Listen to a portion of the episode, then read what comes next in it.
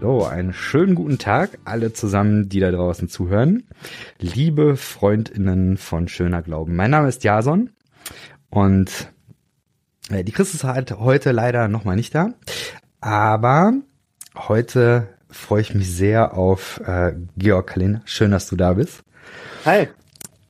Es freut mich riesig. Wir sprechen heute über äh, Dorothee Sölle. Aber bevor wir da äh, richtig einsteigen, kurz zu dir. Du bist äh, Theologe und zwar äh, momentan arbeitest du an der Uni Hildesheim ähm, und genau gibst da Seminare, hast dann Lehrauftrag, äh, denke ich mal. Genau. Ähm, du hast promoviert zum evangelischen Staatsverständnis, wenn ich das äh, richtig im Kopf habe. Du hast äh, der, der, der, der catchy Titel, den ich online gefunden habe, war Entmythologisierung der Obrigkeit. Das hat mich äh, sehr gefreut. Haben wir gerade schon ein bisschen gequatscht. Äh, ein spannendes Thema auf jeden Fall. Ähm, und genau, du ähm, bist äh, ansonsten ähm, aus äh, Düsseldorf. Du lebst in Düsseldorf. Ähm, und genau. Und ich habe auch noch gelesen, genau, dass du ehrenamtlich als Pfarrer unterwegs bist. Also du bist auf jeden Fall auch ordinierter Pfarrer und ähm, also deswegen nicht rein äh, Theologe, sondern du kannst den ganzen anderen Kram auch. So, der da, genau. der dazugehört. Genau. Ja. Darf auch den ganzen anderen Kram machen. Ja, nee, genau. mach das beides auch gerne. Ja.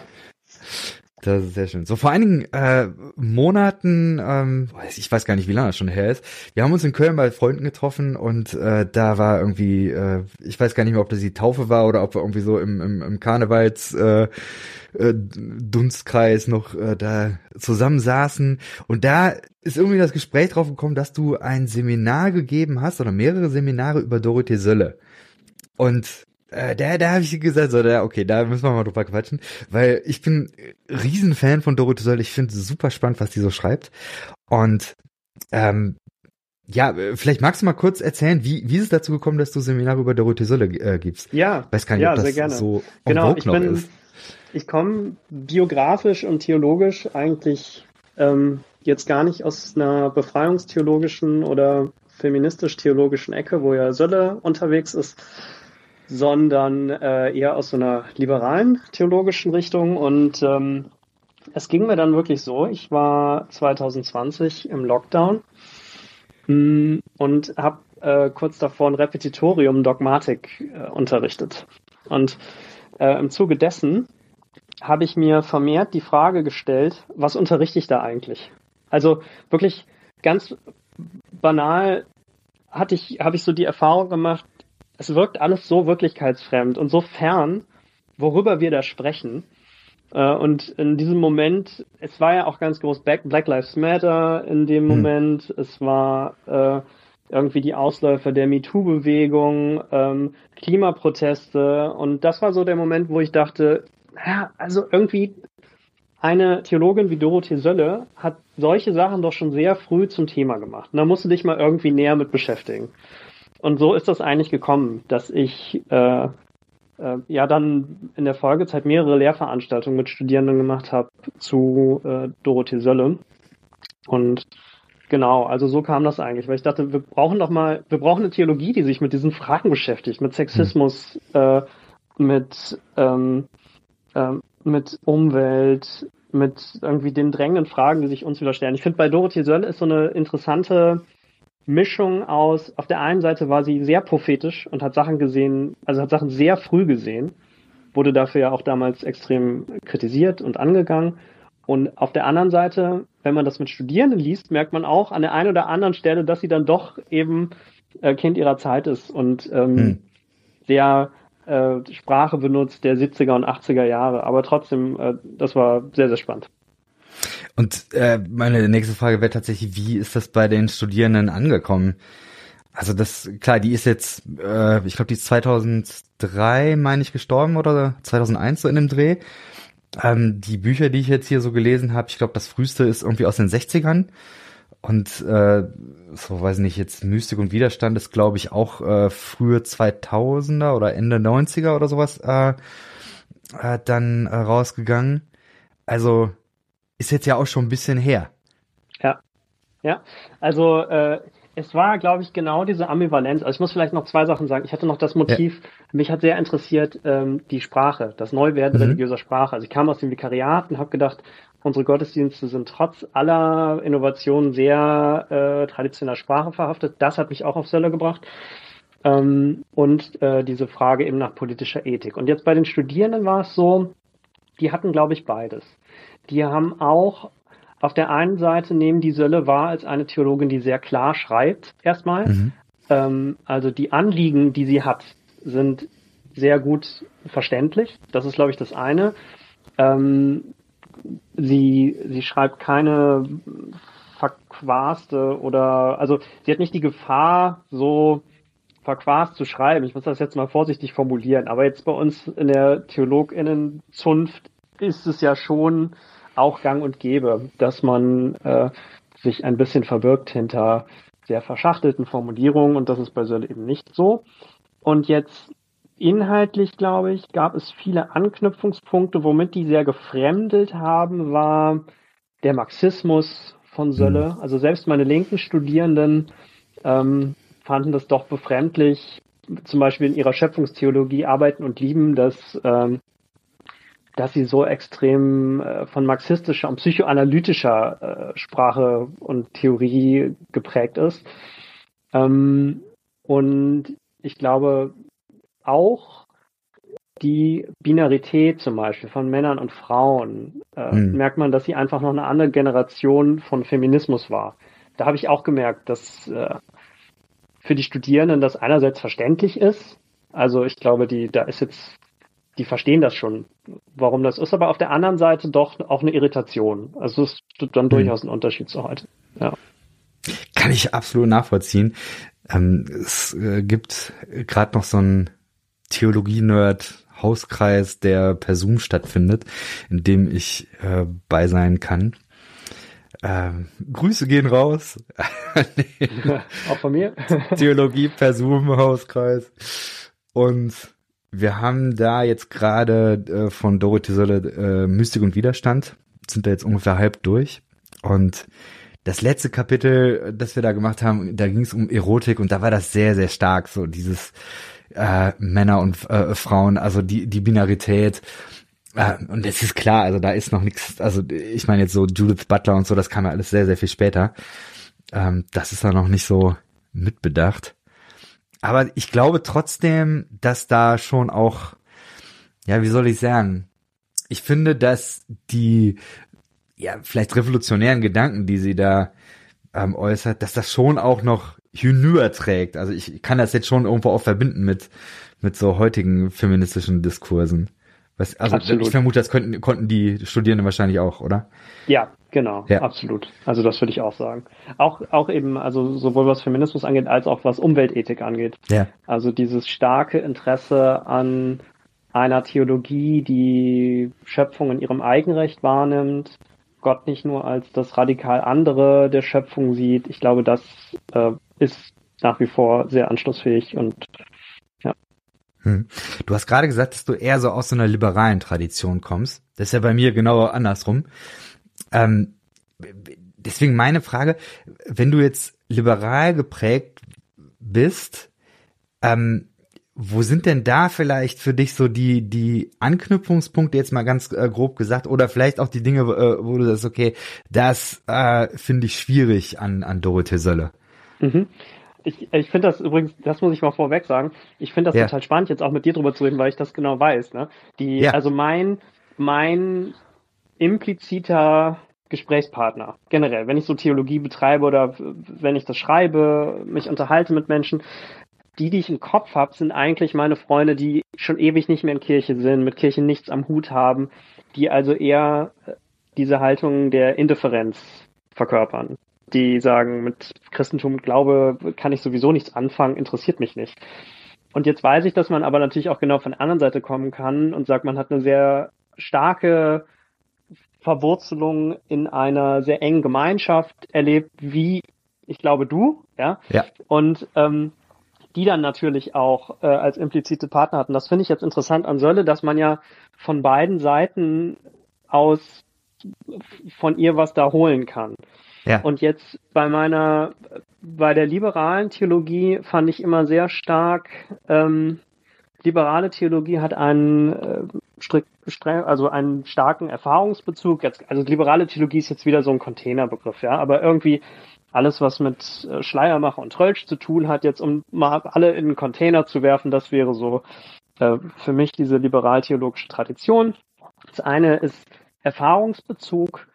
Da finde ich, sind sehr starke Linien zu Sölle. Also auch Sölle macht das ja immer sehr stark, dass Theologie Reflexion von Erfahrung ist und nicht äh, irgendwie die autoritative Auslegung von Dokumenten oder Selbstoffenbarung Gottes, ähm, sondern äh, man ist auf, auf Erfahrung bezogen. Das andere ist die Historisierung, also das Bewusstsein darüber, dass alle religiösen Deutungsmuster, alle religiösen Dokumente und Texte in die historische Umwelt einzubetten sind, aus der sie kommen.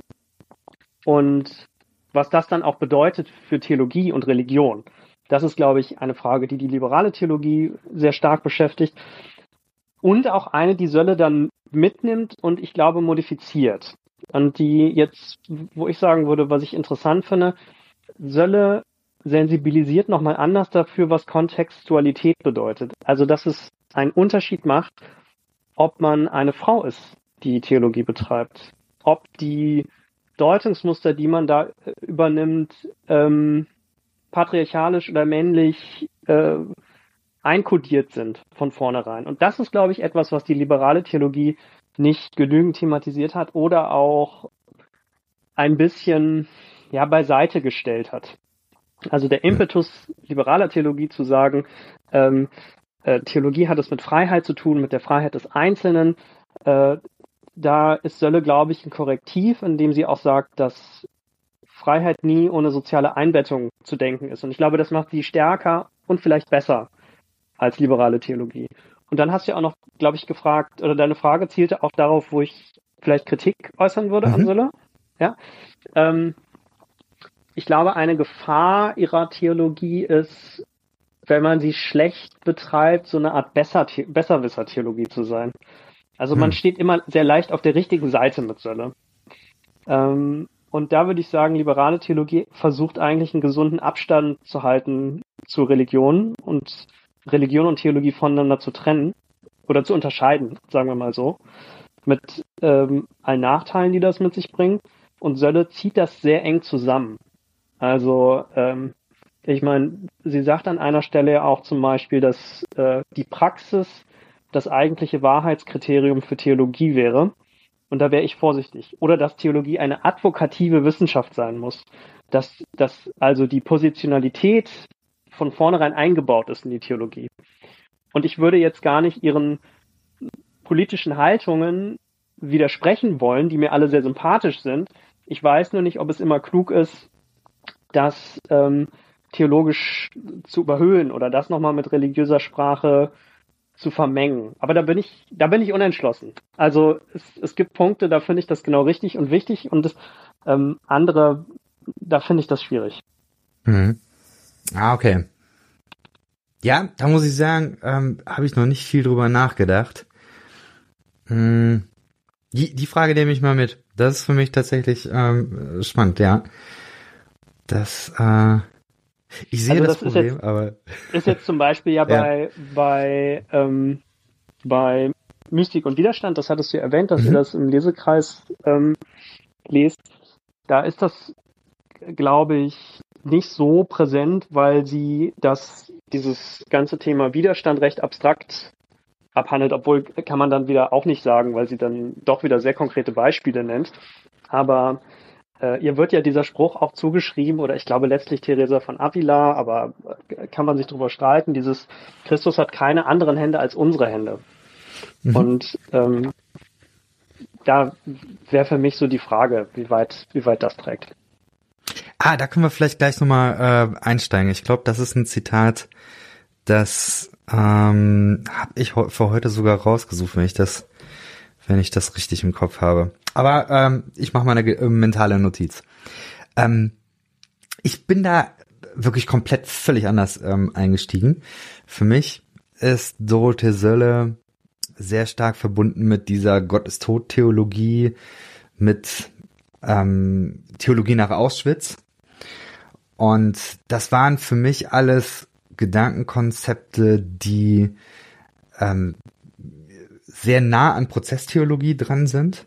Also sie, ähm, sie nennt sich jetzt selber ja nicht Prozesstheologin, aber ähm, hat ganz, ganz viele äh, Referenzen darauf. Also in ähm, Mystik und Widerstand gibt's ein fast ein, ein halbes Kapitel, wo sie da ähm, äh, da was zu schreibt.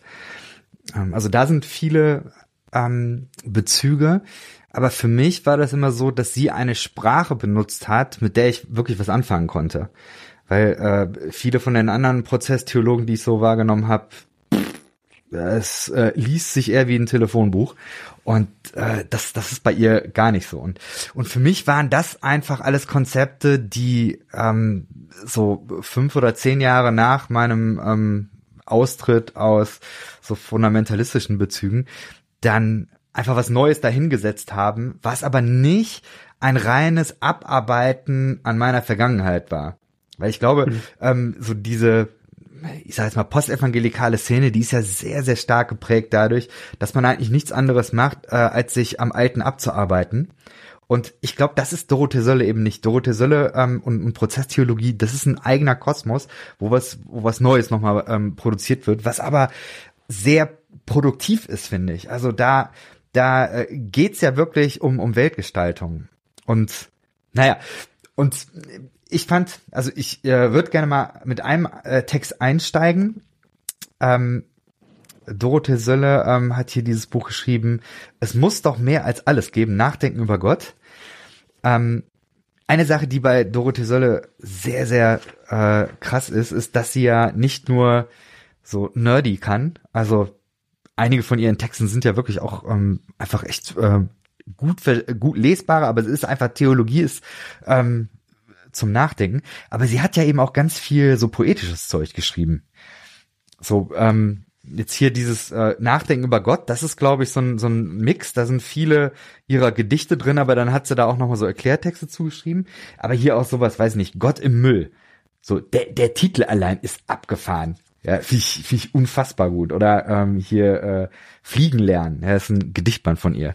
Also das, das ist schon, schon wirklich äh, stark. Ähm, ich lese mal einen, einen kurzen Text hier vor. Das ist im Prinzip so eine Art äh, ja, Gedicht, Kurzgeschichte. Ähm, ich lese mal einmal eben vor. Das ist hier zu Besuch bei den Armen im glänzenden Manhattan. Ähm, in einem neuen Haus der Stadt, gebaut für die Slumbewohner, suchen wir Michael. Der Lift ist wieder ausgefallen. Wir gehen elf Stockwerke hoch. Die Graffiti an den Wänden ohne Farbe und aggressiv, Michael trinkt Bier, er ist ein New Yorkian. Lacht er und war in Vietnam? Lange frag ich und weiß schon, zu lang. Er zeigt uns, wie sauber die Küche, seine Frau ist vor drei Jahren weggegangen. Er zieht drei Kinder auf, ruft sie herein, einzeln, lässt sie stramm stehen und fragt, wer ist der Boss? Wer? Hat zu sagen, wer kommandiert, hier liebst du mich. Nach vier Fragen dürfen sie wieder spielen gehen. Glaubst du an Gott, frage ich ihn. Wäre ich weniger verzweifelt über das, was ich sehe, müsste ich nicht fragen. Eigentlich nein, sozusagen, gibt er zurück. Ja, doch einer muss ja schließlich kommandieren und der Boss sein. Nicht? Einer muss oben sein, sagt er. Würdest du noch einmal nach Vietnam gehen? frag ich. Er ist seit anderthalb Jahren arbeitslos. Ich hasste es, sagte er, aber natürlich, ich würde wieder hingehen, wenn nötig. Und dein Junge will ich wissen, wenn Uncle Sam ihn braucht, dann wird er gehen. Und Bruce, mein blasser junger Baptistenpfarrer, betete für Michael, für ihn und für uns alle, dass er Arbeit findet und bald, sagt er, und ich bete, dass er seinen Gott verliert, endlich und für immer. So, ich, ah. Sag du mal, was sind deine Gedanken dazu? Ja, nein, das finde ich absolut fantastisch. Ich finde generell die, das habe ich jetzt ausgeblendet, würde ich, aber würde ich dir auch völlig recht geben, dass so neben dieser ganzen politischen Theologie ja der andere Strang von Sölle, das ganze poetische und Theopoesie ja. und ähm, ich finde da die, also ich, ich finde erstmal absolut bemerkenswert, wie sie versucht, Rede von Gott ins 20. Jahrhundert äh, zu übersetzen. Und zwar sowohl angesichts atheistischer Anfragen als auch ähm, angesichts von äh, biblizistischen ähm, biblizistischen Strömungen und dem was entgegenzusetzen. Und ich finde, das ist ja ein äh, wahnsinnig tolles Beispiel, wirklich für ihre Theologie zu sagen, Gott, äh, man redet eigentlich am schlechtesten über Gott, indem man über Gott redet. Hm. Man, man redet eigentlich am schlechtesten über Gott, indem man Theologie betreibt. Und ähm, macht das eigentlich viel besser über äh, Gedichte, über Poesie, über Erzählungen. Und ähm, sie ist ja auch der Auffassung, dass man eigentlich Gott manchmal vielleicht gar keinen Gefallen damit tut, indem man ihn zu, zu oft nennt oder zu sehr nennt.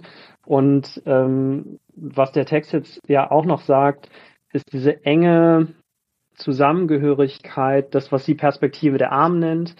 Ähm, also sozusagen, dass man in der Perspektive sozial Benachteiligter eigentlich erst richtig lernt, was und wer Gott ist oder wie man sich Gott vorzustellen hat. Ähm, ja, das sind, glaube ich, so hm. die ersten Gedanken, die mir da kommen. Wie geht's um, dir? Was war, um, genau? Also ich meine, als ich das, das erste Mal gelesen habe, ich fand das erstmal so ein Schock, ne, dieser letzte Satz, äh, zu beten, dass er Gott verliere. So, hm. und zwar endlich, ein für alle Mal, zack, weg. Und das ist ja, glaube ich, krass. Also warum sollte man irgendjemanden so in so einen Seelsorgebesuch sozusagen, warum sollte man jemanden besuchen und dann beten, dass er Gott verliere? Ja, also das ist schon, schon sehr, sehr krass. Ähm, sie erklärt es dann später und sagt, ähm, dieses, dieses Bild von dem, der da oben ist, einer muss bestimmen, einer muss, ähm, muss der Oberste sein. Ja, und dann auch, wie, wie das dann, dieses, dieses Bild sich dann in der Familie dann abbildet. Ja, die Kinder, die dann reinkommen müssen, stramm stehen müssen. Und das wirkt ja für mich so, boah, wenn, wenn dieser Gott, wenn dieses Gottesbild, wenn das vielleicht endlich gehen würde, vielleicht würden dann auch Dinge in der Familie anders werden. Und vielleicht würden dann auch andere Dinge anders werden. Vielleicht würde, würde er und, und seine Kinder nicht mehr in den Krieg gehen. Ja, auch gerade ein ganz sensibles Thema. Aber Vietnamkrieg, ähm, ich glaube, das ist, das ist ähm, nicht weit weg von heute. Ja, wo die gleichen Fragen heute wieder da sind. Und das ist, das ist tatsächlich etwas, das hat mich ähm, sehr bewegt. Äh, eben zu sagen, ja, es, es gibt bestimmte Gottesbilder, die gehören eben weggebetet. Ja. Ja. ja. Ist so ein bisschen eben auch äh, die Mystikerin, ja, ich glaube, das, ähm, das ist ja eigentlich so ein, so ein Move, der von Meister Eckhart kommt. Mhm. Ne, ne äh, der hat ja auch dann, ich krieg's nicht mehr ganz hin, ähm, dieses Gebet gesprochen, äh, Gott, befrei mich von dir selbst oder, oder befrei mich von Gott oder sowas. Ja, das, das auf jeden Fall. Und auch die, mhm. also was du sagst, das finde ich jetzt auch nochmal spannend, diese enge Verbindung von Gottesrede und äh, sozialem Handeln oder hm. sozusagen, wie ich mit meiner Umwelt umgehe, wie ich mit meinen mit Mitmenschen umgehe, dass das so stark geprägt ist von Gottesbildern und dass wir uns aber die Konventionalität dieser Gottesbilder nicht mal mehr klar machen. Also sozusagen, dass, dass es so selbstverständlich ist von Gott als Herr, als König äh, oder zieh noch drei weitere Metaphern irgendwie heran, ähm, dass das zutiefst ähm, autoritäre asymmetrische Machtstrukturen weitertragende Kategorien sind. Das, darauf weist sie ja immer wieder hin. Ähm, und das finde ich auch also das finde ich insofern beeindruckend, als dass sie auch nicht dabei stehen bleibt. Also sie sagt nicht nur, das Problem ist jetzt nicht, dass wir Gott Hirte nennen, sondern das Problem ist das ganze, der ganze Sums, ja, alles was dazugehört. Das ist das eigentliche Problem. Also wir können noch so sehr, jetzt komme ich wieder mit dem Liberalen, wir können, wir, wir predigen natürlich trotzdem darüber, wir machen das trotzdem auch in landeskirchlich, äh, landeskirchlichen Gottesdiensten und versuchen dann immer irgendwie damit umzugehen. Aber da würde ich dir völlig zustimmen, dem, was du vorhin gesagt hast das Spannende an ihr ist zu sagen, ja, dann müssen wir vielleicht auch mal den Mut haben, da Dinge über Bord zu werfen. Also wirklich ähm, neue Metaphern zu suchen, neue, neue Sprachbilder ähm, und dass das auch Konsequenzen hat, wie ich mit der Welt umgehe. Das finde ich an ihr äh, absolut äh, spannend. Ja. Hm. Sie kommt ja sehr stark auch aus dieser Theologie nach Auschwitz. Wenn ich das richtig im Kopf habe, dann ist sie ja selber in sehr jungen Jahren ähm, bei den ähm, äh, BDM, Bund Deutscher Mädel, gewesen. Und äh, dann hat sie aber irgendwann so eine Art Erwachen gehabt und dann eben gemerkt, ähm, dass sie da einem Diktator hinterherläuft. Und dann, dann kommt ja auch sehr stark dieser, dieser Bruch. Der kommt aber, glaube ich, mehr bei der, bei der TODC-Frage. Dieses, also wie kann Gott eigentlich sowas wie Auschwitz äh, zulassen? Warum hat Gott da nicht äh, eingegriffen? Ähm, ich weiß nicht, wie, weil ich in diesem ganzen äh, evangelischen Diskurs nicht so drin bin. Ähm, wie wird denn dieses Verständnis vom, vom Tod Gottes, ähm, dieses, ja, der, der eingreifende Gott, über den kannst du halt nicht, nicht mehr so ohne weiteres reden, äh, nach Auschwitz. Wie, wie ist das aufgenommen worden? Ähm, wie, wie nimmst du das wahr? Ist das heute noch Thema oder ähm, ist das, ist das durch? Ja, also ich glaube, ähm, also ich glaube erstmal, dass dieses Generationenthema Theologie nach Auschwitz, wie spricht man überhaupt, wie kann man überhaupt ernsthafterweise und seriös von Gott sprechen nach diesem Zivilisationsbruch? Das ist, glaube ich, etwas, was Sölle auch mit anderen Theologien eint. Und ich würde jetzt auch sagen, nach dem Zweiten Weltkrieg war das nicht unmittelbar für alle gleichermaßen ein Problem, um es mal vorsichtig zu sagen.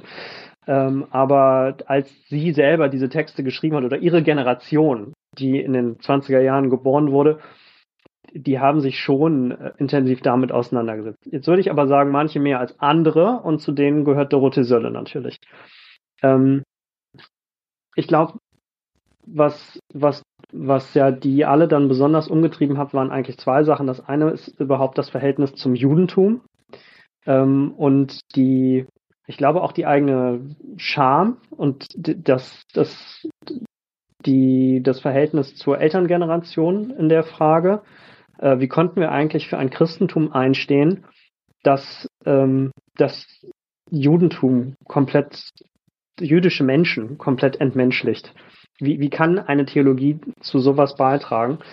Ähm, und jetzt zu deiner Frage, inwieweit das noch, ähm, also die, nein, inwiefern das noch weiter trägt. Ich würde sagen, ja, das ist natürlich übergegangen in einen allgemeinen Diskurs zu äh, über ähm, generell das Verhältnis Christentum und Judentum. Es ist ähm, innerhalb der Theodizee-Frage natürlich nach wie vor Thema. Also ich würde sagen, das ist mittlerweile eingebaut, eingepreist in unsere Debatten. Und immer wenn du über die Theodizee sprichst, musst du natürlich äh, auch über den Nationalsozialismus und die Shoah dir Gedanken machen, natürlich am besten, und ja, so wie das auch Sölle macht, im Gespräch mit jüdischen äh, Theologinnen, Theologen und philosophischen Ansätzen. Wie ist das? Und ich ähm, glaube aber tatsächlich, hm? genau, also wie sie es dann macht jetzt mit, ich meine, du hast ja jetzt schon angesprochen, also sie nimmt Bezug selber auf äh, Gott ist tot, Gott ist tot Theologie, nach diesem Zitat von Nietzsche oder beziehungsweise ist ein bisschen komplizierter. Also Gott ist tot ist ja erstmal ein Ausspruch, den, der bei Nietzsche auftaucht, der ihn wiederum natürlich zitiert bei Hegel, der ihn wiederum bei Luther zitiert. Also es hat eigentlich seinen Ursprung in der christlichen Theologie ähm, und ist aber natürlich dann Ausdruck äh, irgendwie des, des neuzeitlichen Atheismus. Und ich glaube, so wie das, so wie sie das dann aufgreift, das war dann sehr provokant. Und da kannst du ja dann äh, an der Stelle übernehmen. Ähm, wenn ich das richtig verstanden habe, dann ist das, was ähm, ziemlich früh ein Aufschrei war, äh, tatsächlich das Buch Stellvertretung gewesen. Ja. Ähm, Stellvertretung, das ist ähm, Untertitel Ein Kapitel Theologie nach dem Tod Gottes. Und ähm, ich würde, ich würde das so, ich habe so verstanden. Ich weiß noch, ich, äh, ich habe es vor allen Dingen in einem langen Saunatag habe ich das Buch gelesen. Ist noch nicht ganz so lange her. Und die, die, also so wie ich es verstanden habe, macht sie eine Unterscheidung zwischen Ersatz und Stellvertretung. Also wenn irgendjemand im Job krank ist, dann wird der in der Regel vertreten und nicht ersetzt. Wenn er ersetzt wird, dann wird die Person, die krank ist, auch gleichzeitig gekündigt und kommt nicht wieder. Und jetzt bringt, bringt sie eben, also unter diesem ganzen Eindruck von Gott hat die Shoah nicht verhindert, sagt sie jetzt, ja, Gott ist, also sie, sie sagt ganz viele Sachen in dem Buch. Gott ist arbeitslos, Gott ist, ähm, ist unwirksam. So, und in jedem Fall kommt's bei ihr auf den, auf den Nenner, so wie ich es verstehe. Ähm, Gott ist, ist gerade nicht hier und deswegen muss Gott eben nicht ersetzt werden. Also das versuchen zwar einige, aber irgendwie funktioniert das nicht so ganz. In unserer Gesellschaft haben wir ganz viele Dinge probiert, um Gott äh, zu ersetzen. Aber so am Ende muss trotzdem irgendwie noch, äh, hat, hat Gott in der Gesellschaft immer noch eine Funktion, sagt sie. Und dann ist eben ihr Move, dass sie sagt, Gott muss vertreten werden.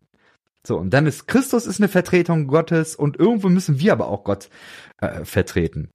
So, also das ist das, wie ich es wahrgenommen habe. Aber wie, wie hast du es wahrgenommen oder was würdest du sagen? Was war das provokant äh, an, an, an ihrem Ansatz?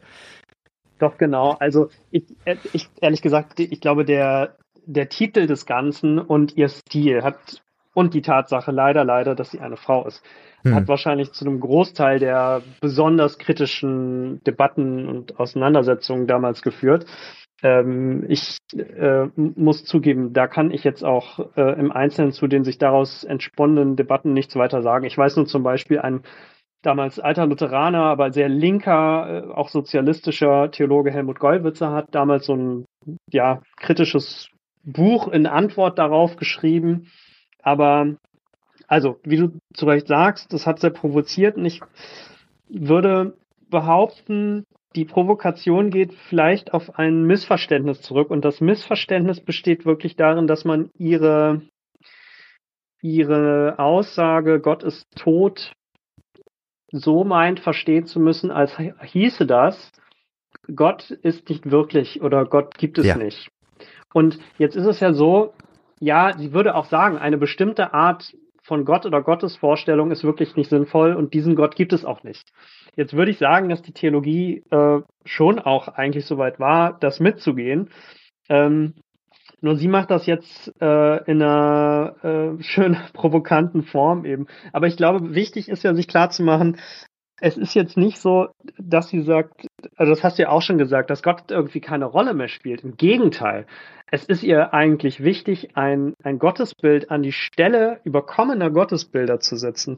Und vor allem auch ein Gottesbild, in der Christus die zentrale Rolle spielt. Das äh, würde ich, glaube ich, sagen. Und die interessante Figur ist doch die, die du jetzt ja auch genannt hast. Also ähm, das ist ja wieder auch ein Lehrstück darüber, wie man religiöse Sprache verändern kann. Also sie sagt, ja, diese ganzen Metaphern, die wir für Christus haben, die sind, die können wir eigentlich zum großen Teil nicht mehr gebrauchen. Ähm, und ich versuche es jetzt mal mit der Metapher Stellvertreter, die eigentlich uralt ist, die ich aber Sölle neu fülle. Hm. Und Christus vertritt Gott vor uns, Christus vertritt Gott für uns, nämlich als ein Lehrer. Das möchte sie ja rehabilitieren, das, was eigentlich immer so fertig gemacht wird als Metapher. Ja, ja, darf man nicht sagen, Gott nur Lehrer, das geht alles gar nicht. Sie sagt, nein, nein, das ist eine sehr wichtige Metapher eigentlich, wenn man die gut, gut bringt. Und Gott vertritt, äh, Christus vertritt Gott bei uns und er vertritt uns vor Gott. Ähm, äh, ich glaube, es ist jetzt umgekehrt. Er vertritt uns vor Gott als Lehrer und äh, er vertritt Gott vor uns als Schauspieler. Ja, ich glaube, so läuft das ja dann. Ähm, aber diesen, und sie möchte ja damit, das finde ich auch nochmal interessant, die beiden zwei Fragen miteinander eigentlich verbinden. Wer bin ich? Also diese Frage nach Identität, wer bin ich? Und die Frage, wer ist, wer ist eigentlich Christus? Die hat ja, ich lese mal ein Zitat vor. Ähm, sagt sie, Gott ist uns nicht unmittelbar da, sein großes Inkognito, der geringste unter diesen meinen Brüdern, in Anführungszeichen, ist unaufhebbar geworden und wir haben keinen Grund, dies zu beklagen. Denn Christus ist ja eben der Beginn dieses Stadiums, in dem Gott, äh, in dem für Gott einsteht, wer für andere da ist. Es ist vielleicht ein bisschen äh, kryptisch, ich glaube, es ist einfacher, wenn man es liest. Aber dieses, also dass Gott eigentlich inkognito hier ist, und zwar in, in Form des Geringsten. Das ist klar, das ist Matthäus-Evangelium. Aber äh, die, dieser Move dann zu sagen, ja, ähm, Gott ist nicht unmittelbar da. Gott ist nicht hier. Gott ist nur hier in Form des äh, Geringsten. So, also das äh, und das wird ja, glaube ich, durch Christus ähm, gelehrt. Das ist das also ist das, glaube ich, so dieses ähm, das, was du meinst, dass Christus der Lehrer ist oder nicht? Und vielleicht kann man da auch nochmal sagen, das ist natürlich jetzt doch eine provokante Stelle, weil ähm, jetzt kann man bösartig natürlich sagen, ähm, wofür, warum muss ich denn dann überhaupt noch von Gott reden? Also das, hm. das müssen wir vielleicht ja gleich nochmal klären. Aber da, da steht ja dann doch die Frage im Raum, wenn es nur darum geht, dass ich in meinem nächsten, sagen wir jetzt mal, äh, ein, ein, ein Menschenantlitz sehe, oder ich könnte mal in jedem die Würde, die Würde der Menschlichkeit sehen, würde das nicht ausreichen? Ist es nicht das, was sie sagen will? Nein, ist natürlich nicht, was sie sagen will. Ja, aber äh, also ist Gott noch mehr oder anderes als der Gedanke, dass ich als Mensch die Bedürftigkeit meines Nächsten wahrnehme?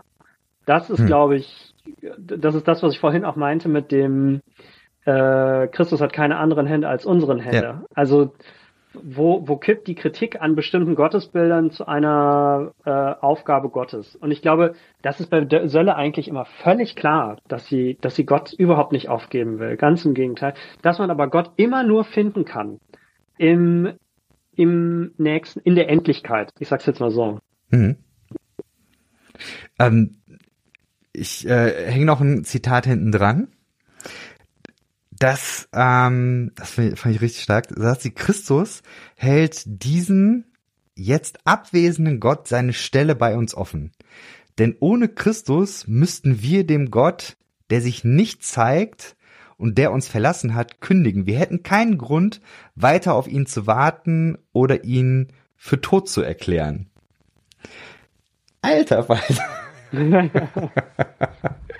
das, das ist mal wirklich äh, provokativ. Also eigentlich müssten wir Gott kündigen.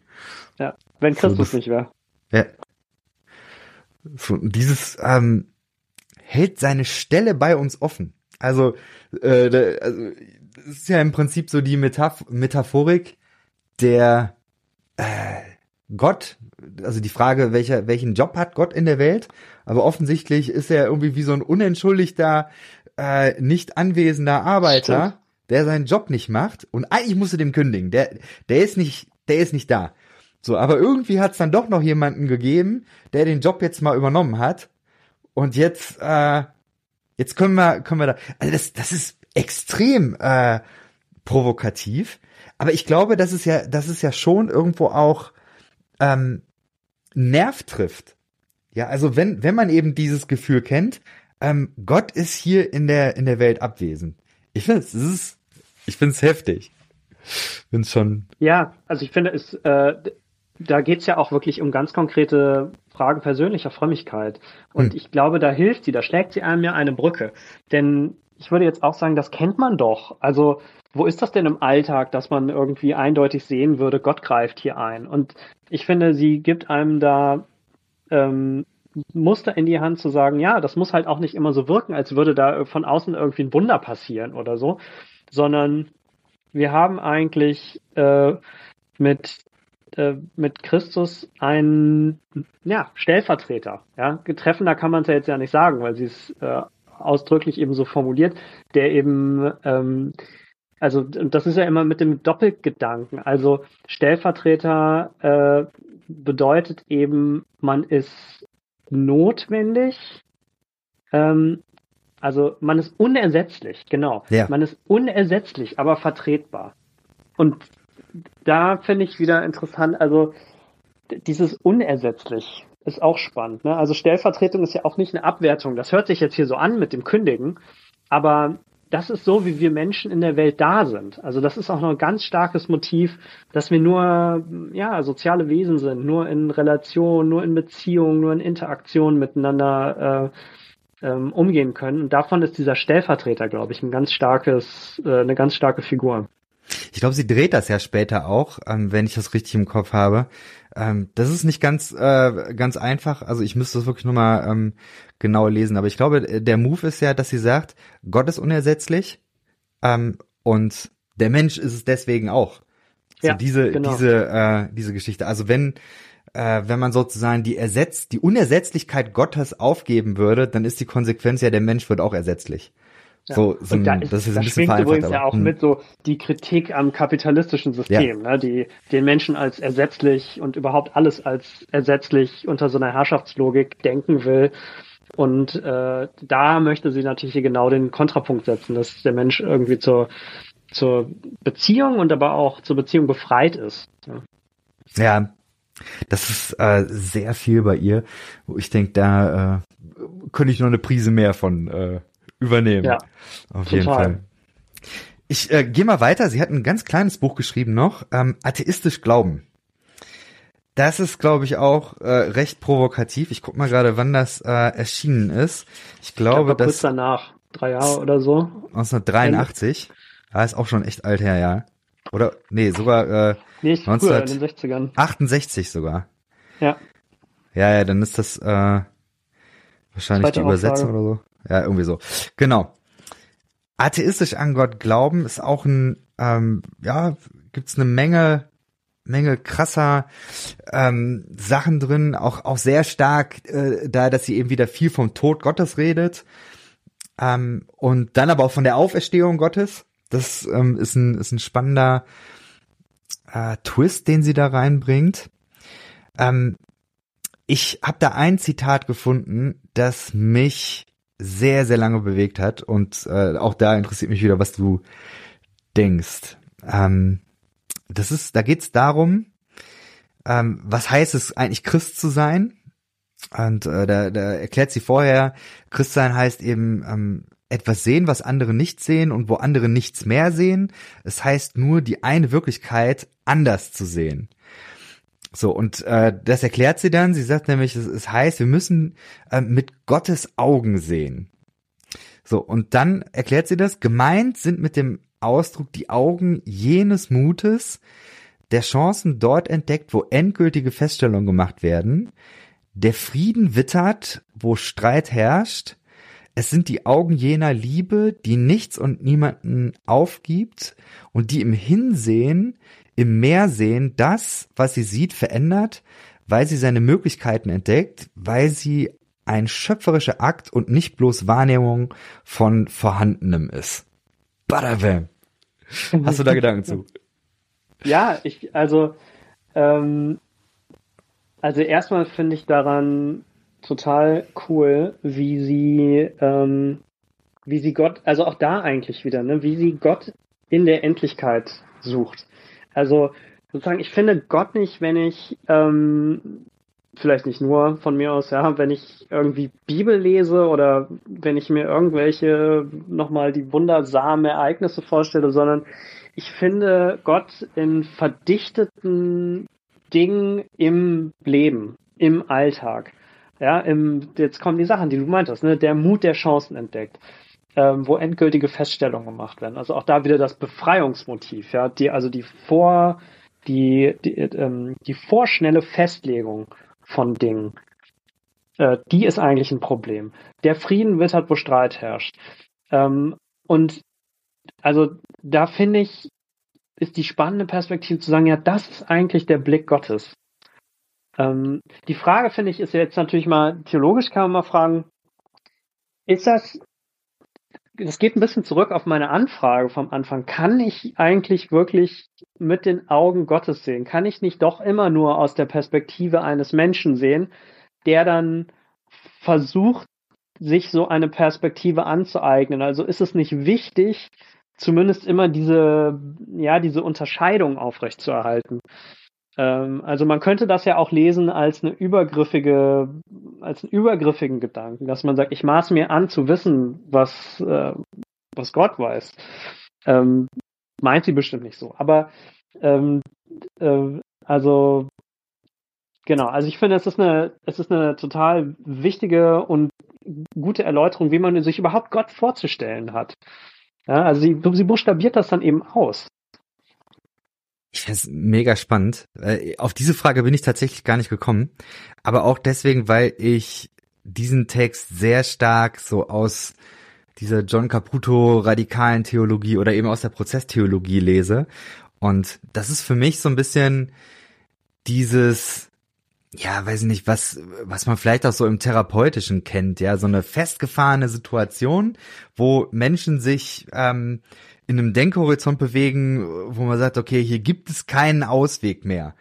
Und dann ist man vielleicht in der Therapie und macht ein paar Übungen und, und man arbeitet und, und kann sich aus diesem festgefahrenen, äh, ich bin in der Sackgasse, irgendwo lösen. Das, das kann sich verflüssigen. Und da, also dann, dann tun sich neue Möglichkeiten auf.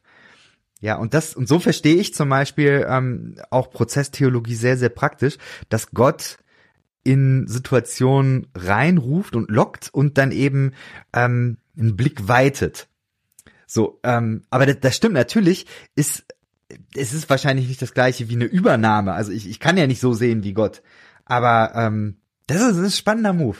Ähm, nee, aber, aber, du hast recht, hm? die, der Perspektivenwechsel, hm. der ist, der ist ja das, dann da das Wichtige und das Therapeutische. Ne? Das äh, kann, hm. ich, kann ich total verstehen, ja. Ja. Ähm, ich fand hier auch spannend, ähm, dass das Sehen ein schöpferischer Akt ist. Mhm. Das finde ich, finde ich einen, extrem äh, starken Move, wo ich, ähm, ich, also immer wenn ich das lese, da bleibe ich hängen und möchte da drüber nachdenken. Ähm, bei mir Stimmt, klingt da weil man so ein dadurch dieses, die Möglichkeiten sieht, ne? Ja. Ja, auch, also, also ich, ich kenne ja diese äh, Sprechakt-Theorie, wenn du was sagst, dann schaffst du damit eine Realität, ja. Aber was sehen und dadurch ähm, etwas schaffen, ist tatsächlich neu.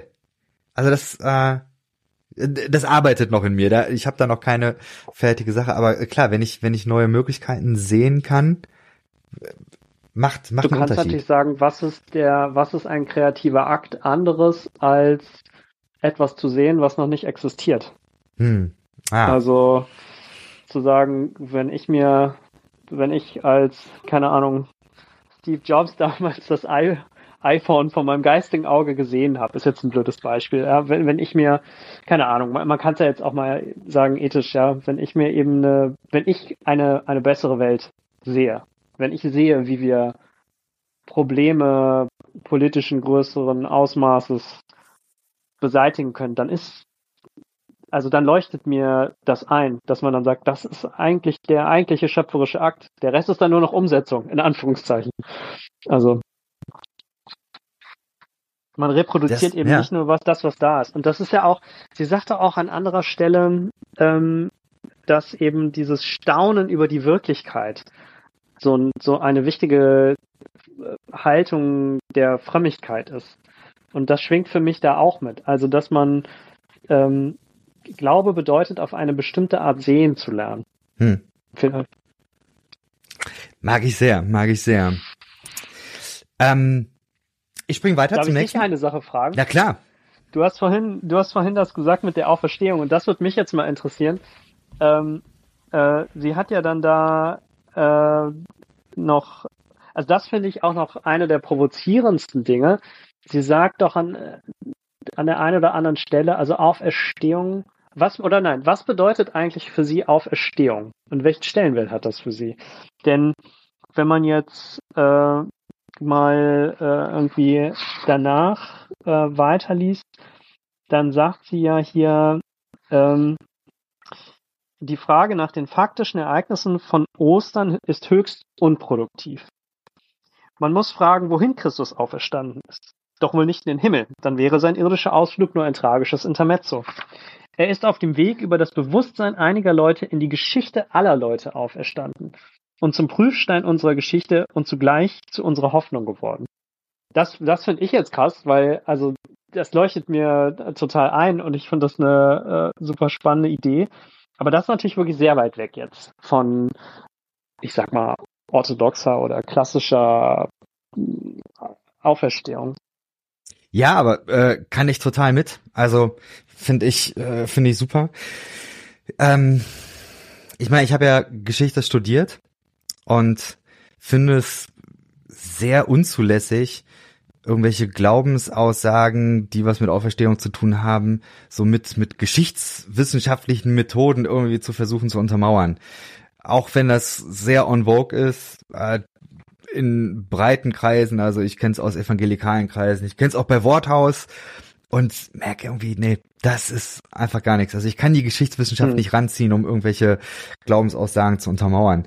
Und äh, für mich zu sagen, ja, äh, Christus ist in die Geschichte auferstanden, ähm, ich glaube, ich würde dahinter setzen, ähm, dass, dass das so ist. Christus ist in die Geschichte auferstanden. Also der Leib Christi, der danach in der Welt ähm, ja Gottes Wesen verkörpert hat, mal mehr, mal weniger.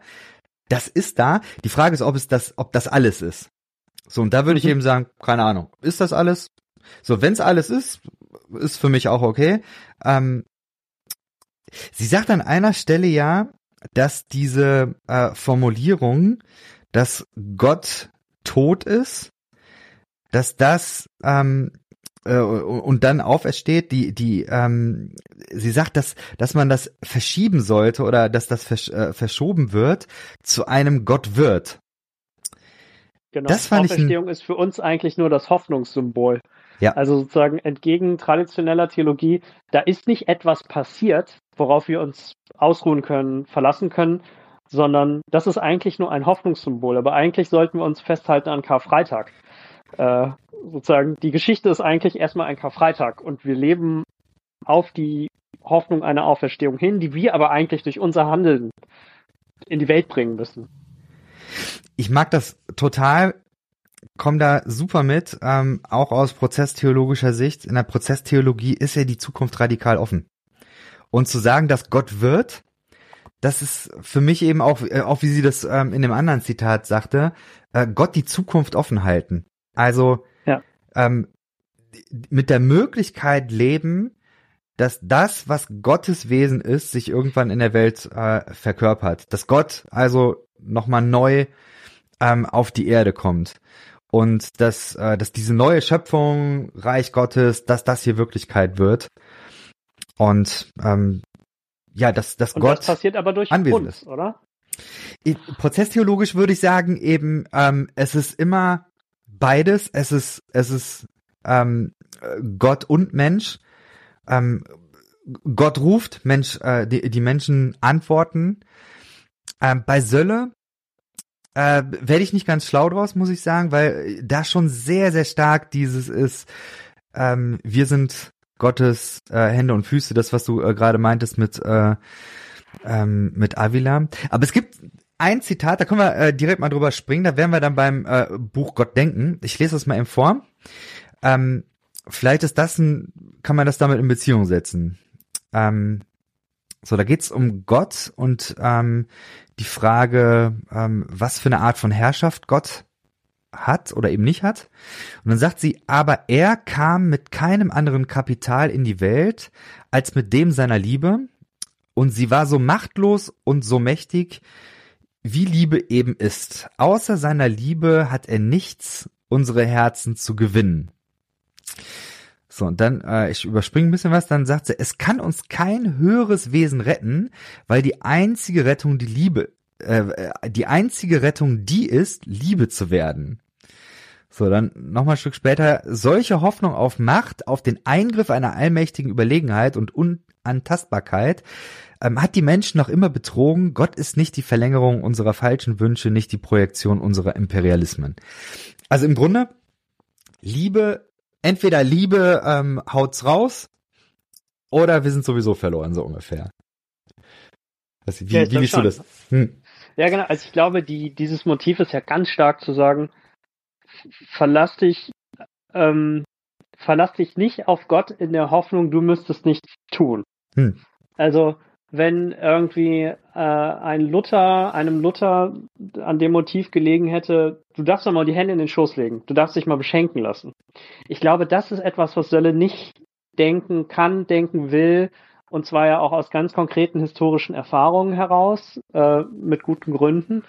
Und also was ich daran überzeugend finde, ist zu sagen, der ähm, was Glaube bedeutet und was Gott bedeutet, erweist sich eigentlich in letzter Konsequenz nur in und durch unser Handeln.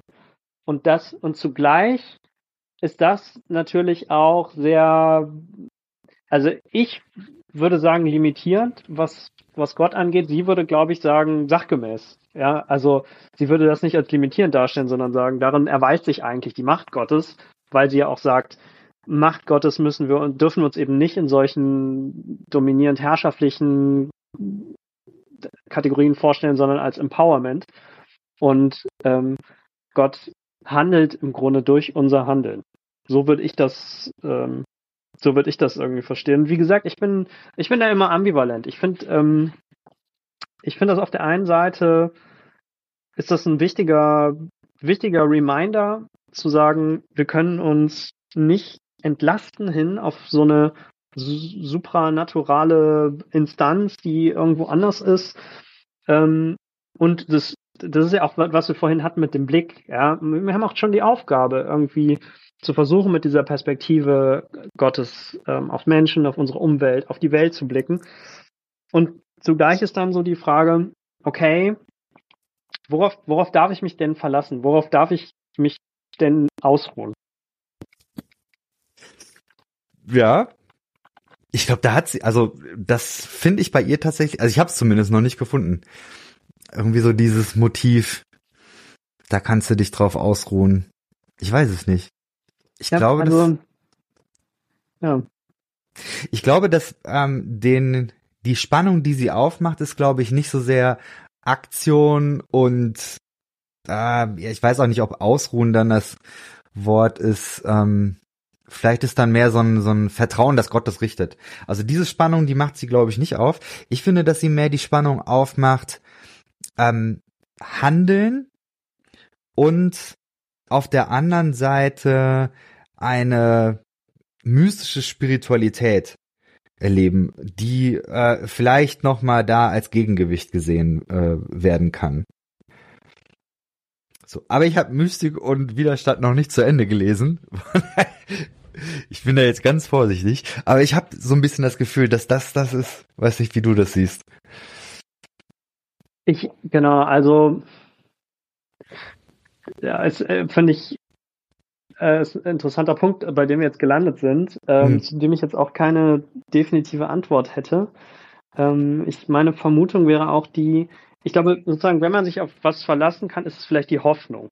Hm. Ich glaube, ich glaube, sie würde schon sagen, ähm, all unser Tun und unsere Umsetzung dessen, was die göttliche Liebe in uns wirkt oder Gott in uns wirkt oder wie auch immer oder Gott in der Immanenz wirkt, das ist ähm, ja die subversive Macht der Gerechtigkeit, sehe ich hier gerade vor mir. Das alles ist zumindest getragen von einer Hoffnung. Und diese Hoffnung liegt in der Zukunft, aber auf die können wir uns dann vielleicht verlassen. Was wir auf gar keinen Fall aber machen können, ist zu sagen, also ich meine, die Hände in den Schoß legen, ne? Das, hm. das geht halt auf gar keinen Fall. Das ist irgendwie klar. Ähm, ob aber noch irgendwas übrig bleibt von diesem, ja, ursprünglich evangelischen Gedanken, es gibt da etwas Objektives, das abgeschlossen ist, darauf kannst du dich verlassen. Ähm, ja, da bin ich mir, bin ich mir nicht sicher. Ich finde, mhm. da kann man auch noch fragen, Sölle, Sölle als Christin und Sölle als Theologin. Ich kann mir vorstellen, wenn ich so ihre Texte lese, Sölle als Christin hat, hatte, glaube ich, schon so ein, so ein, so ein tiefes, tiefes Vertrauen, ich sage jetzt mal ganz vorsichtig zum Göttlichen, sie hätte sicher auch zu Gott gesagt, ähm, dass noch mehr von diesem Passiven auch hat, was sie dann wenig in ihren Texten hat, weil es in ihren Texten dann schon immer darum geht, das hat was Aufgeregtes, sage ich jetzt mal, etwas polemisch. Mhm. Also es geht, also was ja auch gewollt ist. Ja, das, ist das ist ja, also ja, Glaube ist Widerstand. Ja, nicht nur politisches Handeln, sondern Widerstand. Ähm, und ich meine, sie selber war auch ja so involviert in politischen Widerstand, dass sie ja sogar mal äh, eingesperrt wurde wegen Nötigung ähm, bei einer Demonstration. Ähm, genau, also das ist einfach eng mit ihr verkoppelt und ja. Ich, ähm, ich erinnere mich an ein Kapitel, in dem sie über Ekstase schreibt. Was mir sehr gut gefallen hat, das ist jetzt dann Mystik und Widerstand. Da hat sie in dem Kapitel über Ekstase, hat sie ähm, das sinngemäß so beschrieben, dass Ekstase ein aus sich heraustreten ist und damit immer auch ein aus sich heraustreten aus gesellschaftlichen Banden, sag ich mal. Also seien es jetzt Rollenvorstellungen oder sei es jetzt äh, Fänge des Kapitalismus. So, und da ähm, bringt sie ja verschiedene Dinge.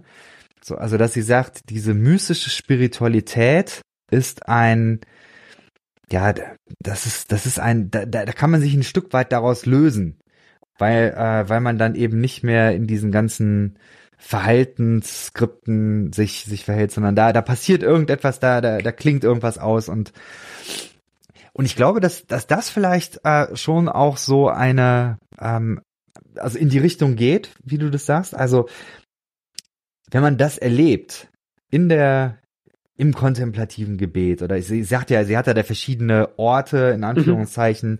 der Mystik, wo das erlebbar ist, dieses diese diese Ekstase und, und das hat, hat ja irgendwo eine, eine befreiende Wirkung. Ich könnte mir vorstellen, auch eine befreiende Wirkung, ähm, wenn es um sowas wie Hoffnung geht. Also wahrscheinlich ist, das ist wahrscheinlich so die Kraftquelle überhaupt. Ja, dass man, dass man eben nicht in, in diesen Bezügen hier in der Welt stecken bleiben muss, sondern du, du kannst auch etwas erleben, was dich da, was dich da rausholt aus, ähm, ja, ja, ich weiß nicht, so, also könnte ich mir vorstellen. Und vielleicht, und vielleicht könnte man sogar sagen, ähm, nicht nur herausholt, sondern, sondern immer weiter hineintreibt hm. in die Welt. Also sozusagen die, dass die Vorstellung von, von mystischer Versenkung ja auch nahelegt, zu sagen, man begibt sich immer weiter hinein in, in, in die Wirklichkeit. So taucht tiefer ein. Hm. Und das ist doch auch ihr Dreischritt da von Staunen, Loslassen, Widerstehen hm. als, als Dreischritt des, äh, ihres Mystik- äh, und Widerstandbuches, wo sie ja auch nochmal sehr eigene Akzente setzt. Also auch selbst die Mystik sagt sie ja, man braucht schon eine Abgrenzung von richtiger Mystik und falscher Mystik, sagt sie auch mit Blick auf bestimmte Frömmigkeitsformen, die sich zur Zeit des Nationalsozialismus ähm, etabliert hatten. Und da ist wieder dann die Ethik ähm, die das entscheidende Kriterium. Und ich finde, was sie aber vielleicht, was, was das so schwierig macht oder wo ich vielleicht selber selbstkritisch jetzt sagen würde, ich rede da auch an ihr vorbei, wenn ich mir da etwas wünsche, was sie nicht bietet. Das hat, glaube ich, auch damit zu tun, dass sie eben immer von sich weisen würde, diese Unterscheidung Frömmigkeit, Glaube hier und Handeln da. Also es gibt dieses berühmte Interview mit Günter Gauss, das man auch auf YouTube findet, kleine, kleine Empfehlung mal, äh, sich das anzugucken. Wer es noch nicht äh, gesehen hat, äh, kriegt man noch mal ein bisschen alte Bundesrepublik in Schwarz-Weiß. Äh, und da fragt Günther Gauss, glauben Sie an die Veränderbarkeit des Menschen? Und dann, dann hält sie kurz inne und dann hakt er noch mal nach. Kann man den Menschen bessern? Und dann sagt Sölle, äh, ich halte diese Frage für den wirklichen Atheismus. Wer so fragt oder wer meint, dass der Mensch unveränderlich sei, der glaubt wirklich nicht an Gott. Das biblische Wort für das, was wir heute Veränderung nennen, heißt ja Erlösung. Und eigentlich haben Sie mich eben gefragt, glauben Sie, dass der Mensch erlöst werden kann? Und wie sollte ich dazu Nein sagen können? Stark. Das ist groß. Das, das ist also groß. so, wirklich so eine starke Erwiderung. Genau. Und ich finde, da, find, da findet man das so schön. An anderer Stelle hat sie, da beschreibt sie ja Sünde als Entfremdung. Entfremdung von sich, vom Nächsten, von der Natur und von der Menschheit. Und da hat anscheinend ein Student zurückgefragt, ähm, was ist denn mit der, mit der äh, vertikalen Dimension? Was ist denn mit Gott? Ist nicht Sünde in erster Linie ein Begriff, um das Gottesverhältnis zu beschreiben? Und da wehrt sie sich ganz äh, entschieden gegen und sagt, nein, das ist eben ein absolutes Missverständnis, sondern nur in diesen Relationen zu den anderen. Nur darin ähm, äh, zeigt sich eigentlich mein äh, Verhältnis zu Gott. Hm. Ja, stark. Das wir trennen uns in unseren Lebensbeziehungen von Gott. Und hm. indem wir entfremdet leben, handeln wir als Feinde Gottes. Das sind starke Zitate. Ich würde auch noch ein äh, Zitat raushauen. Ähm, äh, gerade das äh, Staunen, das hast du gerade reingebracht. Ähm, sie sagt über das Staunen folgendes, auch nochmal aus äh, Mystik und Widerstand. Die Seele braucht das Staunen, das immer wieder erneute Freiwerden von Gewohnheiten, Sichtweisen, Überzeugungen, die sich wie eine Fettschicht, die unberührbar und unempfindlich machen, um uns lagern. Dass wir ein Berührtwerden vom Geist des Lebens brauchen, das ohne Staunen, ohne Begeisterung nichts Neues beginnen kann, scheint vergessen. So, die, die Fettschicht. Ja, das, das finde ich auch hm. richtig cool. Stark, ja. Ja, auch das, das Staunen, also eigentlich das Wort, das sie hier ja nicht benutzt, aber was mir direkt als erstes kam, ist so Neugier. Hm, Dass ja. Neugier eigentlich auch eine religiöse Tugend ist und sein kann und sein soll. Ähm, jetzt könnte man wieder zurückfragen, ist Neugier nicht schon zu verzweckend? Ja, das will ah, sie ja eigentlich ja. gerade nicht, sondern Staunen ist ja, ähm, bedeutet ja eigentlich, dass man in einem Verhältnis zur Welt ist, wo man gerade nicht etwas da zum Ding macht, sondern was auf sich wirken lässt. Ne? Aber das, das finde ich äh, auch total gut. Ja. Ähm, ich würde gerne ganz kurz noch ein, es sei denn, du hast gerade noch einen anderen Aspekt. Ähm, ich würde ein anderes Fass noch aufmachen, so ganz mhm. zum Schluss. Ist ja meistens so, dass beim Podcast. Äh, nee, gar nicht. Nee, klar. sorry, ich muss da noch ganz kurz bleiben, weil klar. ich habe es jetzt auch nochmal gerade hier gefunden und ähm, was ich so cool finde an dem Staunen ist auch, dass sie in dem Kontext ja auch die äh, Schönheit, die Schönheiten, die Kreativität so feiert. Also äh, und das finde ich jetzt auch mal für ähm, äh, so Design oder ähm, generell alle künstlerischen Sachen total spannend, dass sie äh, sehr stark die, den Selbstzweck von Schönheit in den Vordergrund hebt ähm, und sagt, äh, wir müssen eigentlich das Staunen lernen. Auch, muss man auch sagen, und sie sagt auch die Schönheit entdecken in dem, was eigentlich nicht schön ist. Ich weiß jetzt nicht, in welchem Buch das ist, aber sie spricht irgendwo von von einer Blume, die irgendwie im Beton in so einer riesigen Siedlung wächst und sich einzuüben und zu lernen und zu gucken und sowas wahrzunehmen. Also Glaube auch als Wahrnehmungslehre zu verstehen. Das finde ich auch einfach sehr überzeugend. Genau. Und das kam mir jetzt noch gerade. Und das Feiern, Feiern von Schönheit auch. Ich glaube, dann ist es doch nicht so weit weg, ähm, was ich, was ich da noch einbringen wollte. Weil, ähm, so ein bisschen die Frage ja ist, was kann denn dazu führen, also was führt dazu, dass die Fettschicht weggeht? Was führt dazu, dass Schönheit überhaupt wahrgenommen werden kann? Und ich glaube, also ein Teil der Antwort, was ich, was ich bei ihr gefunden habe, äh, ist, glaube ich, die Gottesfurcht. Das hat mich sehr äh, überrascht. Also der Gedankengang äh, geht, glaube ich, so, dass sie sagt, ähm, dass, dass Gott immer auch als etwas Fernes also sie äh, benutzt den Begriff fernah gesehen äh, werden muss und ähm, dass Gott deswegen so eine Art erschreckendes Geheimnis mhm. ähm, ja ist. Und äh, sie beschreibt es dann so, dass ähm, ich lese mal einen, einen kurzen Text vor. Brauchen nicht alle Liebenden diese Beziehung zum Unbekannten, nie endgültig benennbaren äh, müssen sie nicht immer mehr lieben, als sie voneinander wissen und als wissbar ist. Ist Liebe verstanden als Versuch einer rein immanenten mystischen Erfahrung notwendig zum Scheitern verurteilt? Also in, in dem Moment, wenn man äh, glaubt, äh, seinen Partner, seine Partnerin äh, komplett zu kennen, ist eigentlich der Tod im Topf, dann kannst kannst knicken.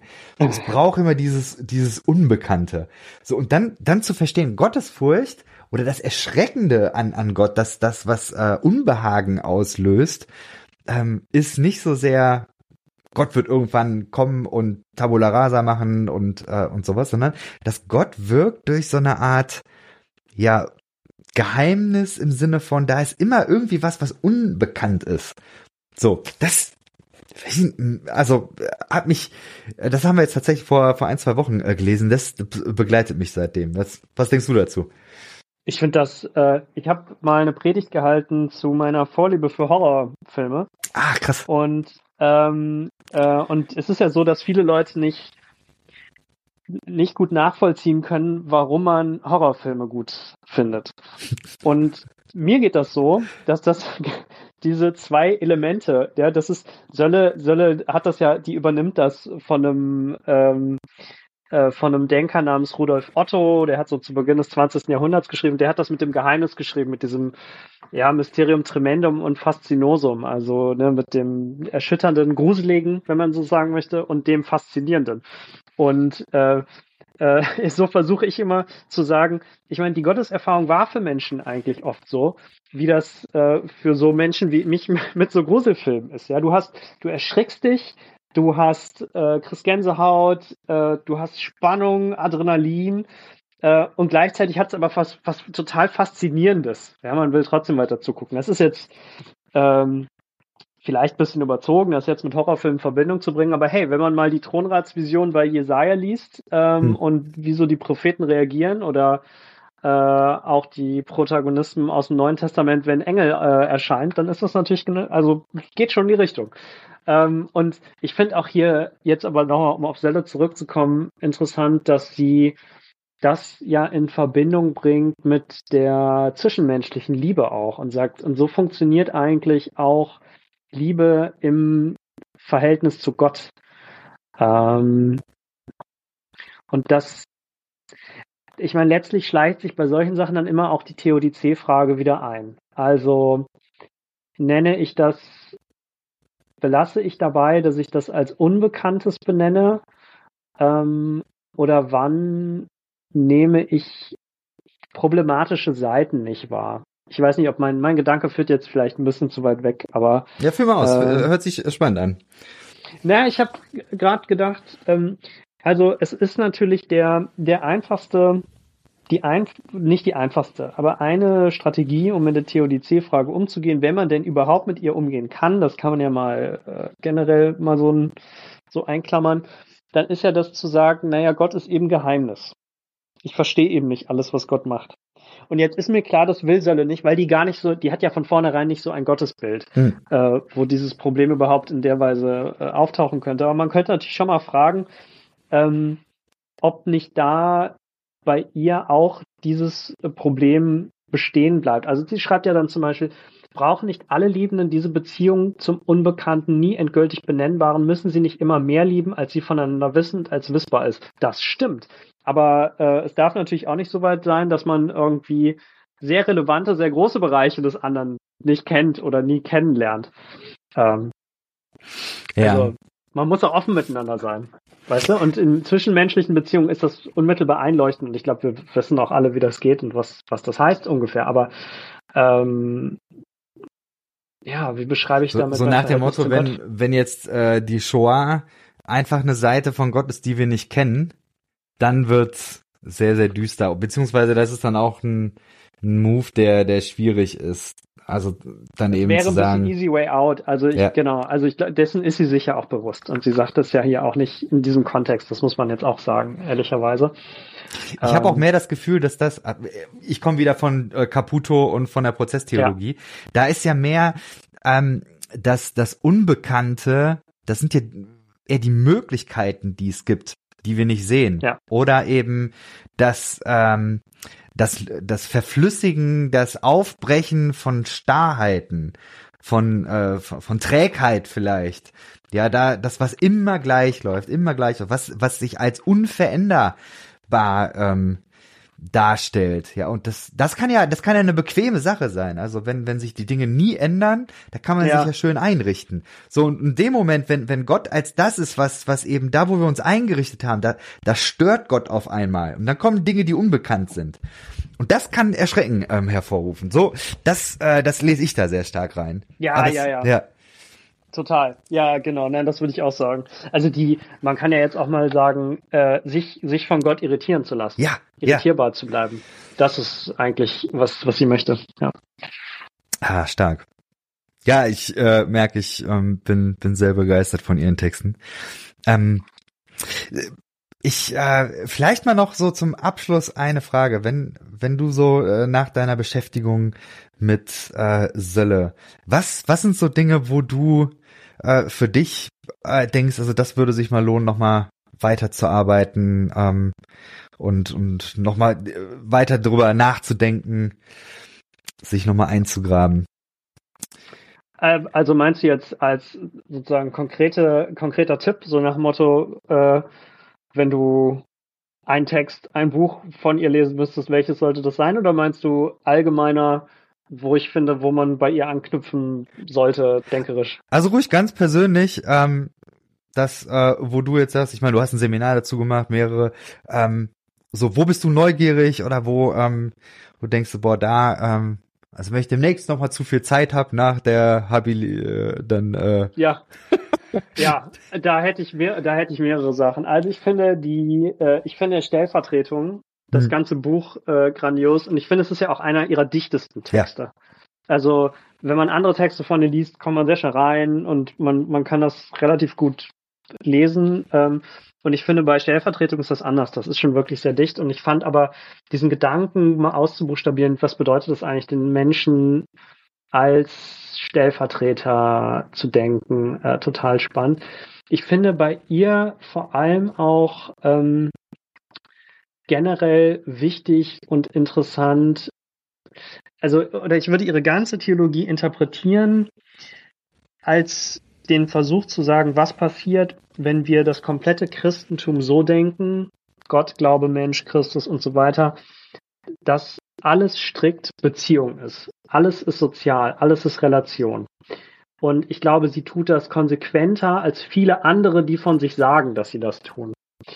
Ähm, also sie hat ja auch ganz stark diese Motive äh, eingewoben sein im Gewebe der Schöpfung, äh, sie lehnt sehr stark den Dualismus von Gott und Welt ab. Ähm, äh, hier, weil du auch die Prozesstheologie zitierst, sie ist ja auch sehr starke Verfechterin eines Panentheismus, mhm. also zwischen Pantheismus und Theismus zu sagen, ähm, alles ist in Gott, aber Gott ist nicht alles äh, oder Gott ist nicht zu identifizieren mit der Welt. Ähm, und ich finde diese ganzen, diesen ganzen Motiven mal nachzugehen, fände ich total spannend. Also das sozusagen eine Theologie oder ein Christentum, das man nur denken kann, wenn man alles als radikal sozial miteinander verbunden und verwoben denkt.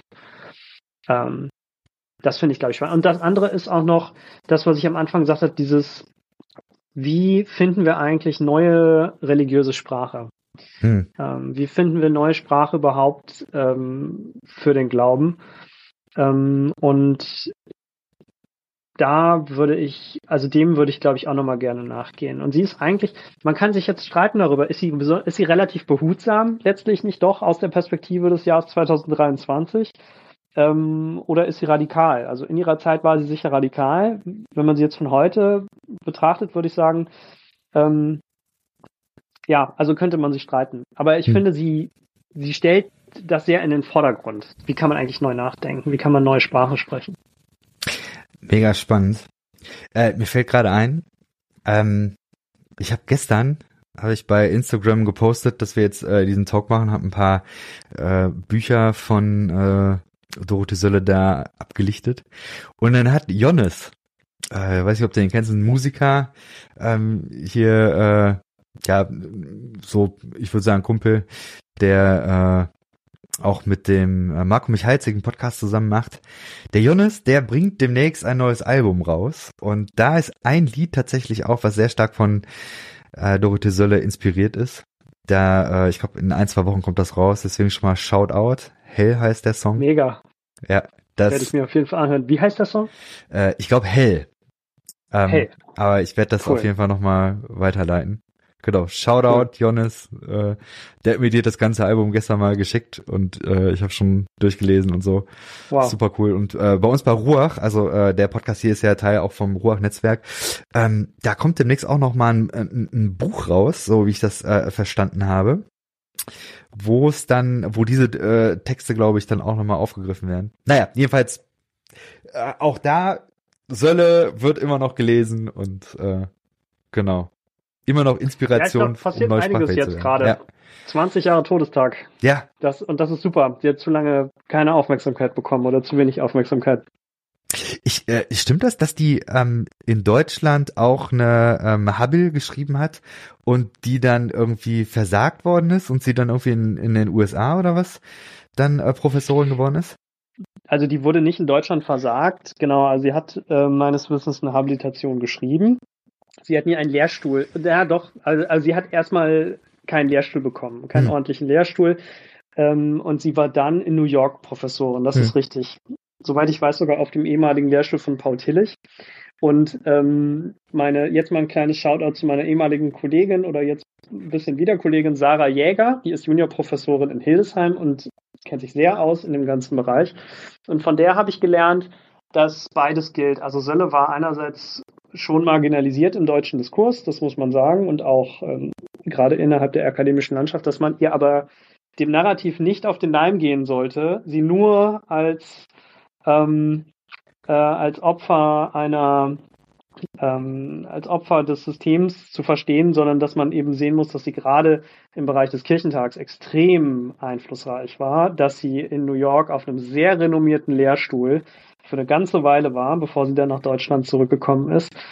Ähm, aber es ist so, die, die USA haben sie dankbarer angenommen als äh, die deutsche Landschaft. Und vielleicht auch noch kleines, kleines Leseempfehlung. Es gibt ein Interview zwischen ihr und Trutz Renthoff, damals Wortführer der liberalen Theologie, äh, im Zusammenhang mit dem NATO-Doppelbeschluss in den 80ern. Ah, okay. Ganz heiße politische Diskussion.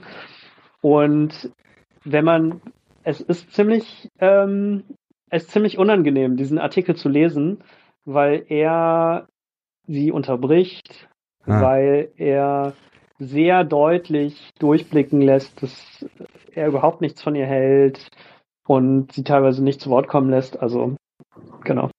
Naja. Hm. leider, gab's leider auch, gab's auch, muss man sagen. Gab's auch. Ah, Georg, vielen Dank, dass du dir die Zeit genommen hast. Das hat äh, Dank, mir sehr viel Spaß gemacht. Das mir auch. Großartig ähm, ein bisschen abnörden und sich in Dorothee Sölle vertiefen. Ich hoffe, der Talk, äh, Talk hat äh, auch für die Zuhörenden Lust gemacht, sich nochmal das ein oder andere Buch zu nehmen. Ich finde, lohnt sich. Genau. Sehr gut. Ja, und äh, keine Ahnung, was du demnächst noch für Sem äh, Seminare hast. Äh, wir bleiben im Gespräch. Vielleicht kommst du dann das nächste Mal zu Paul Tillich oder keine Ahnung. Du weißt, du kennst meine Nummer. Definitiv. Gerne Machen wir dabei. Aus. Sehr cool. Vielen, vielen Dank und äh, bis dahin. Ja, so, dann habt einen schönen Abend. Ciao.